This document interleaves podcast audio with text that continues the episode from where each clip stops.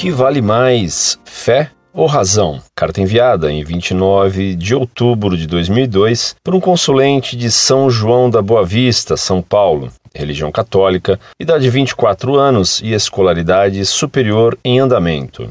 Por favor, gostaria de saber se nos dias atuais é possível falarmos de uma relação entre fé e razão. Dos dois conceitos, qual é o que mais se sobrepõe na história da humanidade? Está sendo feita alguma coisa para haver um equilíbrio entre este binômio? Desde já agradeço sua atenção. Um abraço.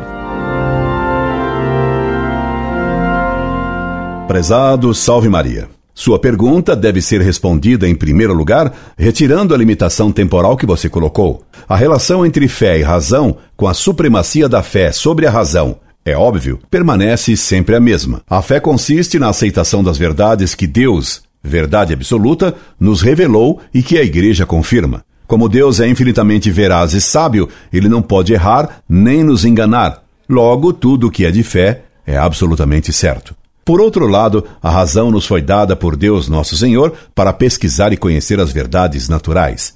A ciência procura conhecer as leis que Deus colocou na natureza.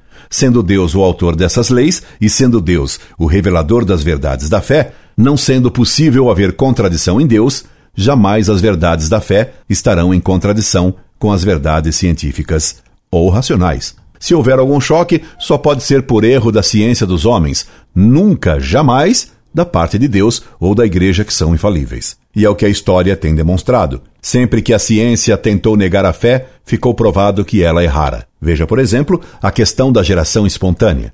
Veja as falsificações dos fósseis para provar a origem simiesca do homem. Veja a confusão atual da doutrina evolucionista que se meteu e está hoje entalada num pantanal de contradições. Há dois erros opostos quanto ao valor da razão. Um, o racionalismo. 2. O irracionalismo. O racionalismo pretende que a razão humana é capaz de tudo compreender. Ora, isso é um absurdo. Cada homem compreende que a sua inteligência é limitada. Se todo homem tem inteligência limitada, é impossível que a humanidade tenha razão ilimitada. Mesmo um autor insuspeito como Karl Popper confessou que o irracionalismo é uma fé irracional na razão.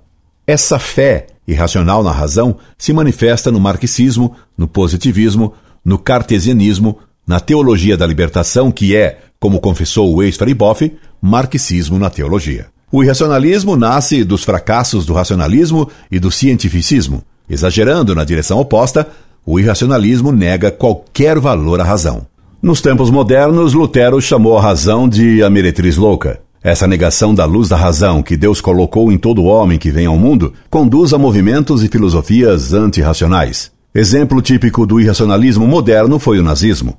Outros exemplos de irracionalismo podem ser encontrados nas seitas supostamente místicas e pentecostais que colocam a emoção, o sentimento acima da razão.